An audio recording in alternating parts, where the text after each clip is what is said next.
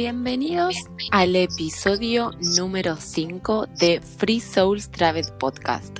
Hoy voy a entrevistar a Aileen de La Libertad de Viajar. Ella es argentina y nos va a contar un poco cómo viaja, qué recorre y cómo, eh, cómo lo hace, cómo sustenta todos sus destinos. Hola Aileen, ¿cómo estás?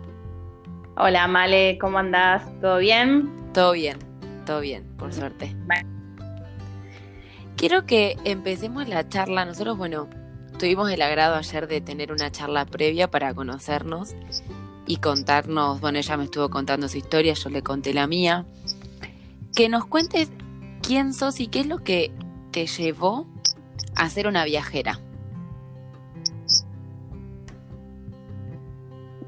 Bien, bueno, yo soy Aileen Jensen, eh, nací y viví casi toda mi vida en Necochea, acá en la costa de Buenos Aires.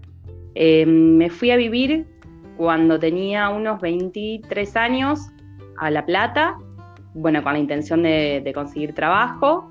Eh, no resultó todo muy como esperaba, al principio sí, después se fue como poniendo, no sé, cambiando la cosa y al mismo tiempo mi cabeza eh, entonces, bueno, empecé de a poco a unirme a, grupos de viajeros y de mochileros por Facebook. Y, bueno, y nació esto, o surgió esto en mi cabeza de, querer viajar. Eh, así que bueno, de a poquito, de a poquito me fui familiarizando. Y, y bueno, y de un momento para el otro fue como, necesito hacerlo, quiero viajar, quiero viajar.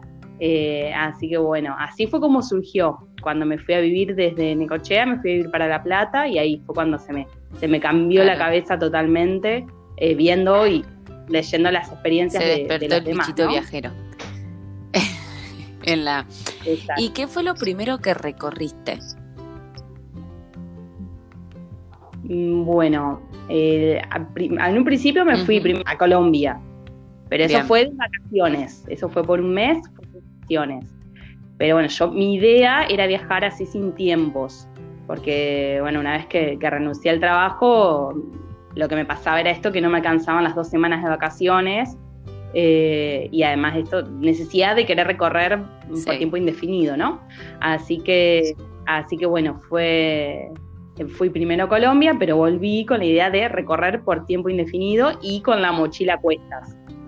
Así que, bueno, me inscribí en una página de viajeros porque yo no me animaba a hacerlo sola, en una página española donde conocí a Mauro, que fue quien me, acompañó a viajar de esta manera porque él tenía el mismo plan de viaje de mochilero y queríamos ir por el mismo camino, básicamente, hacer el mismo ¿Y esa página es eh, gratis o tenés que pagar como en muchas membresías o cómo funciona? No, es gratuita, se llama Nomadizers es gratuita y es para buscar compañeros de viaje. Tenés que crear un perfil y bueno, ahí después generan coincidencias con otros viajeros, ¿no? Y bueno, con este chico, con Mauro, ¿qué recorriste? Eh, bueno, partimos desde, se vino para Necochea, que ahí, acá fue donde conocí a mi familia y a mis amigos, todo, para que vieran un, buen chico.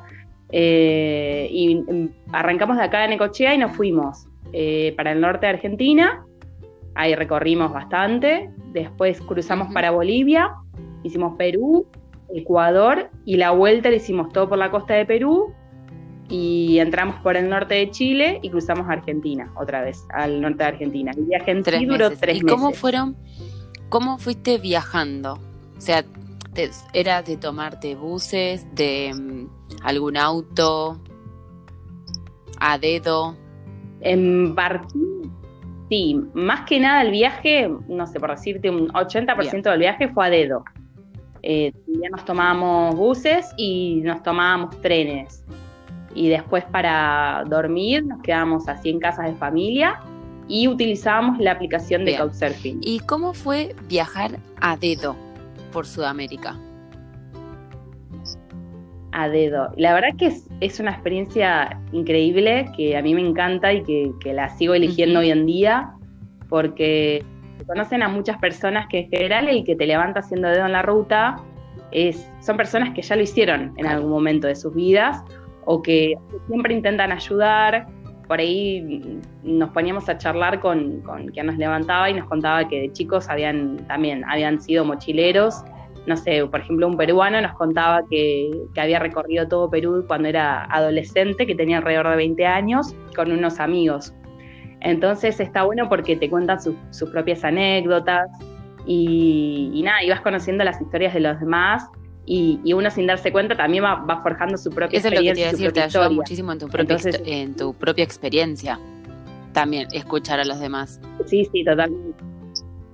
Totalmente, totalmente. Es genial, genial. Y, y nada, y es esto de conocer personas y que por ahí te nombran lugares que, que, bueno, como ellos están acostumbrados quizás a, andar por esos caminos, por esas rutas, que uno no las tiene ni mapeadas, a, a, mapeados lugares. Entonces por ahí vas no sé, con la intención de llegar a determinado lugar y, te nombran y conoces tal lugar que queda entre medio y vos no tenías ni idea.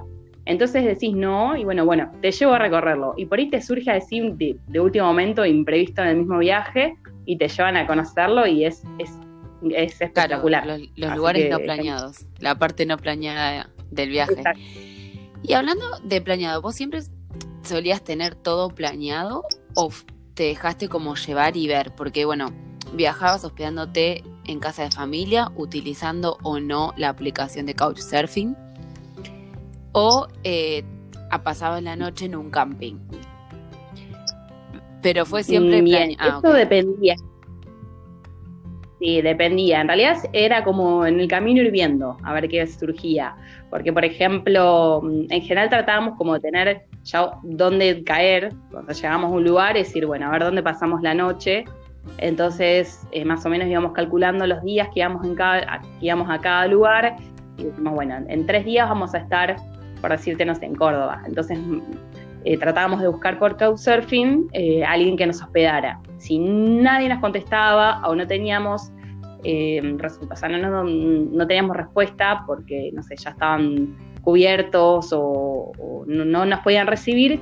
Por ejemplo, publicábamos en grupos de Facebook a ver si alguien nos podía dar una mano, contemos pedaje y también decíamos que contábamos con la carpa, como por las dudas, porque por ahí alguien justo no tenía en su casa un lugar, una cama, pero sí un patio en donde poder armar la carpa. Así que con eso zafábamos bastante, eso estaba bueno. ¿Y cómo fue el, el viajar con la carpa? Esto es un tip que, bueno, yo ayer estuvimos charlando, pero quiero que me cuentes qué se necesita para tener una buena carpa para que no pese cuando viajas, porque obviamente uno va, por más que, o sea, la tenés que cargar, digamos, en la mochila, en tu espalda, junto con la mochila, con la, sí, con todo. ¿Qué recomendás vos para una buena carpa? Y primero, bueno, saber cuántas personas se van a quedar adentro de la carpa, cuanto más chica mejor, porque eso implica que, va a ser más liviana y por lo menos no, va a pesar, ¿no? A, la hora de cargarla. Eh, después, bueno, dependiendo también en la época que vos vas a determinado lugar. Si vos sabes que, por ejemplo, vas, no sé, yo en el verano estuve en Uruguay, entonces Mm, no voy a llevar una carpa por ahí muy, muy, mm, ¿cómo se dice? Muy específica, muy eh, equipada por esto de que, bueno, en verano nada, no pasa frío. Ahora, ya si te vas a la Patagonia, ahí yo ya recomendaría una carpa mucho mejor, o por lo menos una buena bolsa de dormir. Una buena carpa que resista el viento y después una bolsa de dormir que sea calentita, con eso ya, ya estaría muy bien. Pero igual siempre depende de esto, de, la época a la que vas, al lugar en que vos querés visitar. sí, ¿y cuáles son las características de una buena carpa, por ejemplo, para la Patagonia? Eh, mira, yo todavía no usé carpa en la ah, Patagonia, así que no podría, no podría, digamos, decirte con exactitud. Sí sé que tienen que tener eh, resistencia a, lo que es la lluvia, que además de 3.000 mililitros, de 3.000 para arriba, eso ya indica que es una buena carpa. En realidad la que, es, la que es mejor para la Patagonia es la de alta montaña. Esa es por carpa. Pero bueno, son las, más caras también, ¿no? Cuanto más mejor la carpa es más caro. Eso, eso no igual sí. Y um, algo que, bueno, eh, que te han preguntado y que está buenísimo es cómo fuiste generando el dinero durante estos viajes.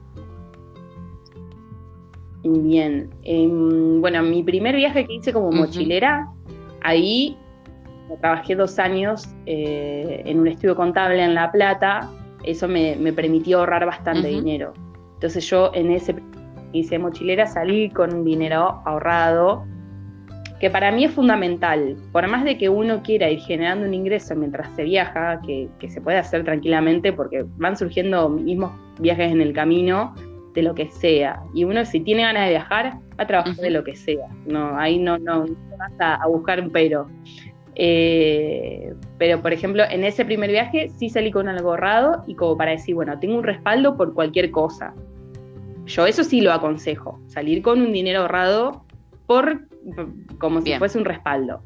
Y después, em, en mi segundo viaje como mochilera, que estuve tres meses recorriendo Uruguay, que fue este verano, em, estuve vendiendo comida en la playa, porque justo me coincidió con la, con la temporada, temporada de verano, así que vendí comida eh, en varios lugares de allá. Vendí empanadas, vendí pancitos, vendí donas y vendí alfajores. Y con eso me fui sustentando bastante y también eh, limpié unas cabañas.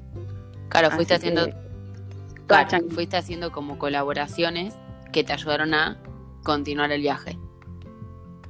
Digamos. Exacto, sí. Y bueno, vos hiciste el, el viaje primero fue con Mauro, que es este chico que conociste.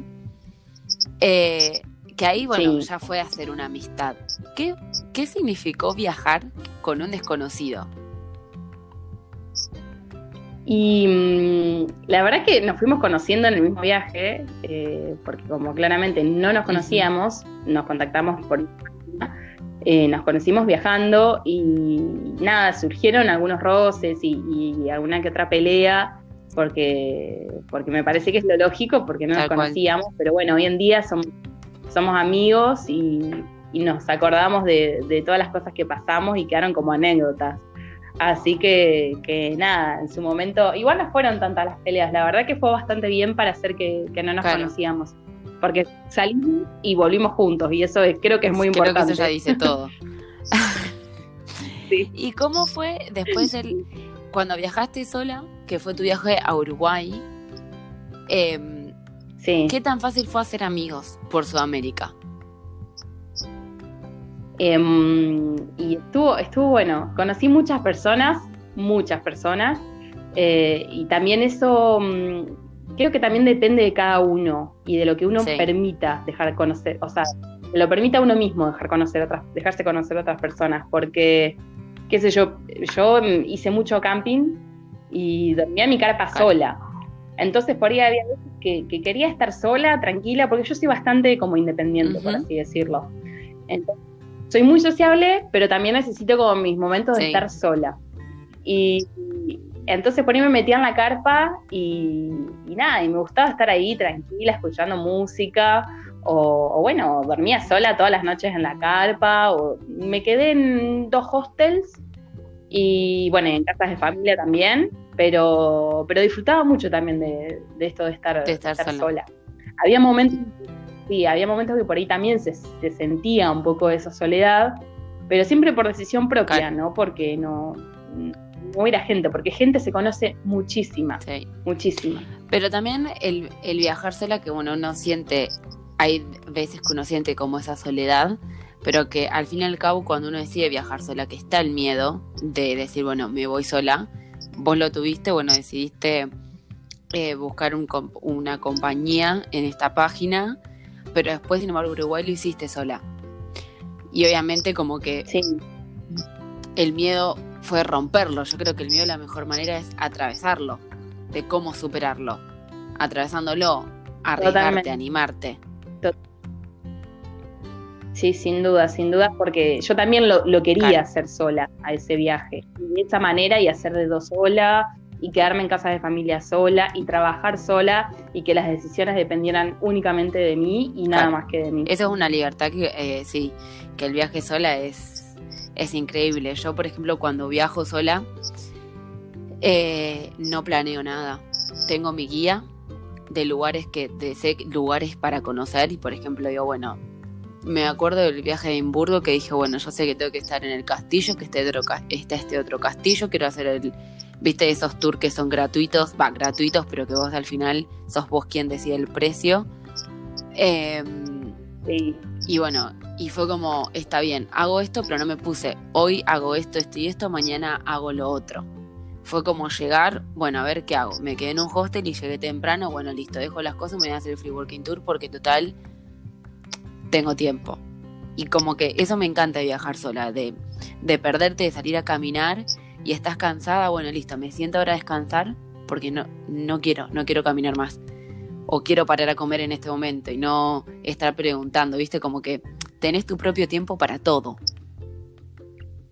Tal cual, tal cual. Aparte, también es tu tiempo hacer lo que realmente te gusta a vos, sin estar consultándolo con nadie más, porque por ahí hay personas que, que no le gusta, por ejemplo, a vos te gusta ir al museo y a tu compañero de viaje no. Claro.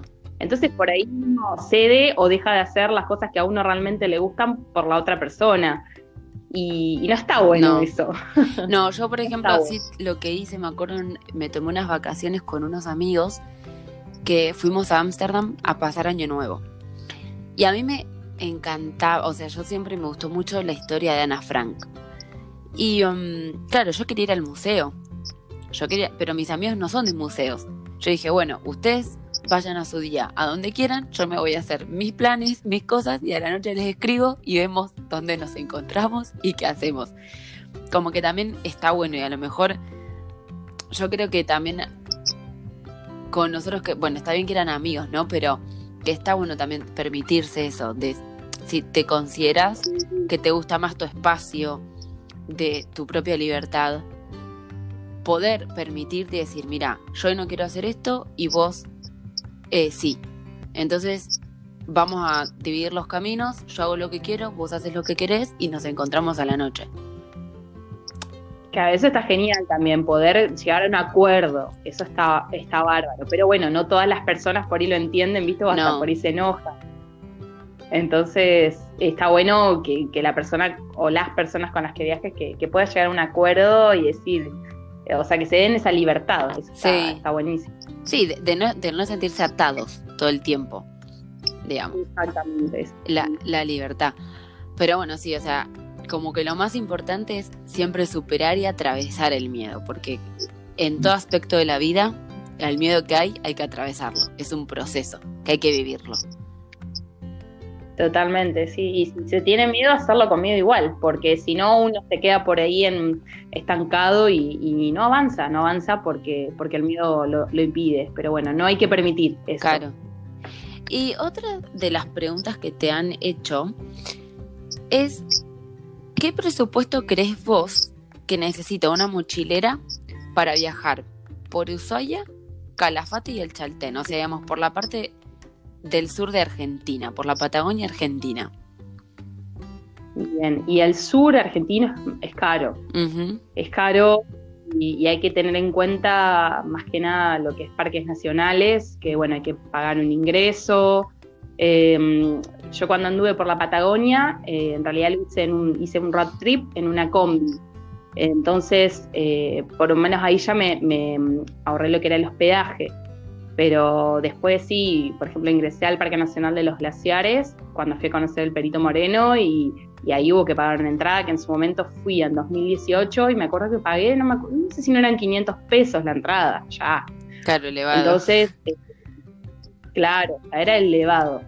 Eh, y hay que considerar un, monto un poquito más alto, pero yo siempre digo que, qué sé yo, bueno, me, quiero ir al Parque Nacional entonces, bueno, ya sé que le tengo que destinar mil pesos. Por, no sé cuánto está hoy en día, pero decís, bueno, le, calculo mil pesos. Entonces, en vez de quedarme en un hotel que me sale tres mil pesos, me quedo en un camping, me llevo mi carpa, me, quedo en un camping. Entonces, lo que no me gasto en los peajes, me lo gasto en, la entrada al Parque Nacional. Yo creo que es ir así como buscando el equilibrio para no derrapar de ninguna manera. ¿no? Claro, sí, el, si hay compensando. Exacto, sí, cosas que uno quiere hacer sí o sí, es buscarle la vuelta como para decir, bueno, hago esto y sacrifico esto otro. Es como buscar el, equilibrio. Claro. Y con el celular, por ejemplo, en el viaje, la comida, ¿cómo hacías en viajes así en largos? Porque imagínate, entre cargar la carpa, ¿también cargabas comida o directamente ibas al supermercado y vivías, digamos, el día a día. Sí, era vivir el día a día, era también mucho, mucho fideo, mucho arroz, comida bien, lo más económico. Lo que sí, bueno, esto es un consejito para el que le gusta hacer carpa y le gusta hacer camping, llevar una garrafita o un, bueno, vienen como unos, como unas hornallas bien chiquitas que se le agrega como un, repuesto de gas butano y, nada, y llevar un poco de elementos de camping, una ollita o de cocina, una ollita, un, eh, no sé, un... Sí, típico eh, para hacer que sea algún café o algo de eso también. Una taza, todas cosas así que vos sabés que, bueno, por lo menos tenés cubierto para tomarte un té y un café y también para cocinar, o sea, unos fideos. Eh, eso como es gas, viste, y también están los calentadores eléctricos. Hay varias cositas para. Lo que pasa es que eso todo hay que cargarlo. Y por ejemplo, si vos decidís viajar en carpa y no te quieres llevar todo, ese, digamos, este eh, equipaje de la cocina, todos estos extras, ¿crees que, por ejemplo, si yo elijo quedarme en un camping, todas estas comodidades están ya, ¿no? Tenés la cocina que la puedes utilizar mm. o no en todo. No, es, no, depende del camping. Hay ah, unos camping que sí, que tenés, que son, es como un hostel, pero en vez de tener una habitación, tenés una parcela para poner tu carpa. Ok. Pero si no, la mayoría de los camping no tienen cocina. Se puede buscar. Si vos querés, hay algunos lugares que traen, pero no todas las ciudades traen o hay camping que sean así con, con cocina. Mira, decir. acá por ejemplo en Irlanda y por lo que sé en Europa, estoy segura en Irlanda, todos tienen cocina. Porque cuando ah, voy y averiguo, todos los campings tienen cocina. Eso es genial, eso es genial y, es, un, es un golazo para el que va con solamente su mochila y para evitar llevar todo lo que es el peso de, las cosas de cocina, porque la verdad que entre ollita, tenedor, cubierto, todo eso se es bastante, bastante peso. Lo he cargado. Yo, yo creo que igual más que a lo mejor el peso de la taza o del plato, de los cubiertos, es como la cocinita. Esa debe ser el, peso. Es, como una hornalla chiquita y pesa el, lo que es el repuesto del butano, que es como una bomba, una bombita de gas. Claro. Pero, pero bueno, entre que entras a sumar todo, y es un montón, es un montón. Bueno, lo que, todo lo que se puede evitar llevar, mm, mejor. ¿Y qué tipo de mochila, por ejemplo, recomendás vos para viajar como mochilera? ¿Con una mm, sola o con dos? Yo lo que recomiendo es una mochila, va a depender siempre de la altura y peso, más que la altura de la persona, si es mujer, eh, va a ser más pequeña la mochila y si es hombre más grande. Para una mujer, una de 60 litros está bárbaro y para un hombre una de 70, 75 litros está bien. Bien. Y después eso para la espalda y después una más chica para, para llevar del lado de adelante. Eh, eso también aconsejo, porque bueno, siempre uno lleva lo, que siempre lleva, ¿no? Habitualmente, no sé, celular, eh, cargador de teléfono, las cosas básicas que vas en la mochila chiquita. Eh, y bueno, y toda la ropa y todo lo demás en la mochila grande. ¿Y la de 60 litros? ¿qué ¿Cuántos kilos serían? Mm, y eso depende de lo, con lo que se cargue. Claro.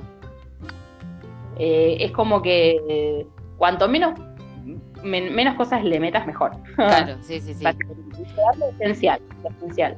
Y la mochila igual siempre está buena que tenga, por ejemplo, la que vas a poner en tu espalda, que va a ser la más grande, que se agarre, ¿no? Adelante, viste que vienen como para poner broche, y que tenga para enganchar carpa, ¿no? También. Que tenga para enganchar carpa, que tenga para enganchar la bolsa de dormir, eh, que tenga una estructura una estructura para, para que quede bien en la espalda, para que no se doble toda, que tenga... Y que no nos lastime aparte, ¿no? Porque... exactamente, que tenga para eh, agarrar a la cintura, para abrochar a la cintura bien y que el peso recaiga ahí y no en la espalda, no en los hombros. Eh, nada, son varias cositas como a tener en cuenta que, que, bueno, a la hora de estar varias, varias horas haciendo, porque puede pasar que estés varias horas haciendo de una ruta, y bueno, y el peso de la mochila se va sintiendo, o por ahí te toca caminar, porque no te levanta nadie en la ruta, entonces tenés que empezar a caminar, a caminar, Eh, y bueno, y no está bueno cargar con una mochila tan pesada. Lo ideal sería 10 kilos, de 10 a 13 kilos que pese una mochila. ¿sí? Más que no, porque ya es muy pesado. Es muy pesado, sí. sí. Por eso lo ideal es que cuanto menos pese la carpa, menos pese la bolsa dormir, menos pese todo, mejor. Claro. ¿Y cómo fue? Bueno, igual eso ya lo hablamos, como el, el tema de la soledad en los viajes, que por ahí uno lo sufre, pero que no sé, porque es una, es una pregunta que la estoy viendo acá, que quedó, se sufre, se sufre la soledad en los viajes. Que bueno, ya, eh, sí, ya hablamos eso, como que se siente y a veces, pero ¿vos, qué opinas? Propia. Para mí también es por decisión propia pero porque siempre vas a conocer gente. Yo pienso que si uno quiere realmente sociabilizar, va a un hostel y no tenés forma de errarle, porque ahí sí o sí sociabilizás. Lo mismo en los camping, ¿eh? En los camping también. Yo me he hecho muchos conocidos, terminé con, terminado comiendo asado con, desconocidos, ¿eh? Entonces, entonces como que no, no, no es que sí o sí necesitas ir a un hostel. A un camping también. Lo que pasa es que son como distintos públicos por ahí. Sí, ¿sí? Eh, en camping te vas a encontrar edades más variadas, en cambio en hostel son todos jóvenes. Eh, así que... Yo creo que, en, mi opinión va a ser más, como dijiste vos al principio, la mentalidad con la que empieza a viajar cada uno. Porque cuando uno arranca solo vas tiene que saber que, a ver, como que vos tenés que estar mentalizada que vas a estar sola Vos lo decidiste hacerlo sola. Y es aprender a viajar con vos misma. Mm, tal cual. Eso es lo que, que después en el camino vas a ir conociendo gente y que a lo mejor un tramo del viaje o un destino no lo hagas sola porque conociste a alguien es otra cosa y está buenísimo. Porque pasa. Nos pasa, pero es mentalizarte que en realidad vas a viajar con vos misma. Y al final yo creo que es una manera de reencontrarte y de conocerte también. Totalmente, totalmente. Uno se conoce mucho más viajando solo. Porque si vas bien es como que, no, te, no te permitís eso, no te das esos momentos o ese tiempo para, dedicarte a vos mismo. En cambio, viajando solo lo tenés a, todo momento. Porque, como decía, las decisiones y lo que, lo que vas a hacer recae únicamente en vos. Entonces, eso es lo bueno. Eh, nada, a mí, a mí me, encanta viajar sola y de hecho por eso cuando se pueda volver a viajar, eh, lo voy a seguir haciendo sola. Lo vas a seguir haciendo sola. ¿Vos lo recomendás? ¿Es algo que recomendás? Totalmente, recomiendo que por lo menos, aunque sea un viaje corto o un viaje en sus vacaciones, eh, que lo hagan, que viajen solos, aunque sean las dos semanas de sus vacaciones, tres semanas, lo que tengan, que aprovechen y que hagan un viaje solos porque es redescubrirse es, eh, nada, valorar más todo, conocer un montón de personas espectaculares, que es lo que yo siempre recalco de los viajes, que no es solamente conocer lugares espectaculares, no. es conocer maravillosa. Entonces es como el combo, es genial. Y que para ir finalizando, ¿te gustaría hablar algo más, compartir algo más de tu experiencia que nos haya quedado sin hablar? Mm, no, otra cosa que sí recomendaría también es que, utilicen la aplicación de Couchsurfing porque está buenísima, uno, uno se, aloja en, casas de familias eh, y conoce mucho más de la historia de cada lugar, o sea, contada por, la misma gente local. Y, por ahí pueden dar recomendaciones o sugerencias de, no sé, de, cosas que, que, se pueden hacer en esa ciudad a la cual estás visitando que por ahí no tenés ni idea porque no aparecen escritas en ningún lado, que solamente las saben la, gente local, eh, referidas, no sé, a comida, a, lugar para conocer, a, la misma historia del lugar, no sé, esas, todas esas cosas que están geniales y que, bueno, que si vas a un hotel, por ahí te las perdés. No, no las perdés. Es, digamos, conectarte y conocer mucho más la, cultura del lugar, del país, del pueblo, de la ciudad donde estés. Exactamente, eso lo recomiendo. Bien. Y mm, bueno, no sé si querés agregar algo más, si de preguntas no nos quedó nada más por, por hacer, pero la verdad es que fue súper interesante. Creo que, bueno, tu historia es genial, es hermosa e inspiradora. de un día para el otro me voy a viajar.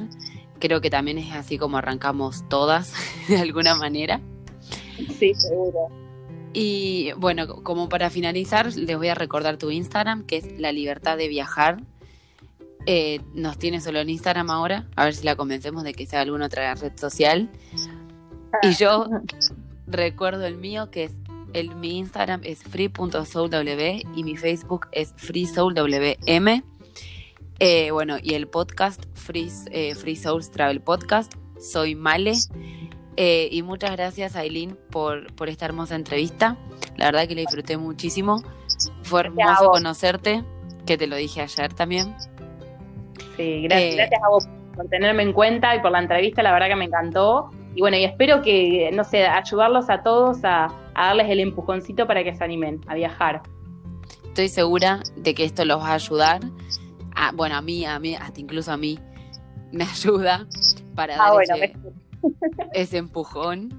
Eh, que bueno, sí, todos estamos esperando volver, que se pueda volver a viajar para agarrar nuestras mochilas e irnos. Tal cual. Sí. Así que, bueno, Aileen, muchas gracias. Bueno, Male, gracias a vos, gracias a vos. Adiós. Adiós.